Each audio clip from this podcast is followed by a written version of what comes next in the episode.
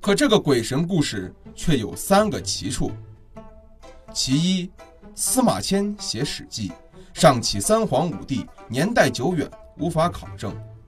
那年月，除了神话传说，也找不到什么真材实料，神神鬼鬼的本就难免。可是作为汉朝的臣子，汉朝的真实历史资料，司马迁应该都全，他却偏要把这么一个荒诞不经的故事，堂皇记录在案，这究竟是为什么呢？第二，为什么一听到这么个又白又红的故事，刘邦心里就美滋滋的，而周围的小弟从此也更敬畏他了呢？神仙是很了不起了。可是堕落凡间的神仙的儿子，就不见得多了不起了。第三，估摸着现在要是有个人能穿越回去，跟刘邦讲起这个故事来，刘邦自己都得一头雾水。这跟大楚兴陈胜旺不一样，不是为了政治宣传而在当时就编造出来的革命故事。估计在刘邦整个革了秦朝的命，进而革了西楚的命，在萧平诸侯带着一身伤，踏踏实实回长安做最后一两年太平天子的时候，他都还没有听说过这个故事。好吧，我们就来尝试回答这几个奇处。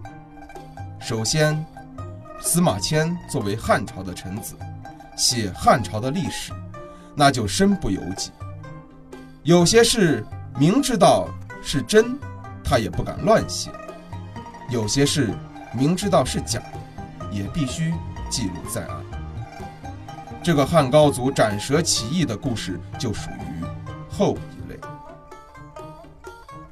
当然，还有另外一种可能性，那就是这件怪事儿原本《史记》里并没有，是后人学术造假，硬给塞进去的。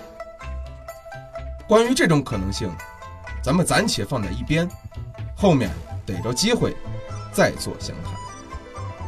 其次，刘邦之所以一听到这么个又红又白的故事发生在自己身上就高兴，是因为这类事情的象征意义非凡，说明老天爷在他刘三儿落草八字还没一撇的时候就敲定了让他得到整个天下。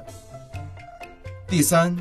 也是最重要的，是这个故事，刘邦本人从来没有听到过，因为那是后人编造的。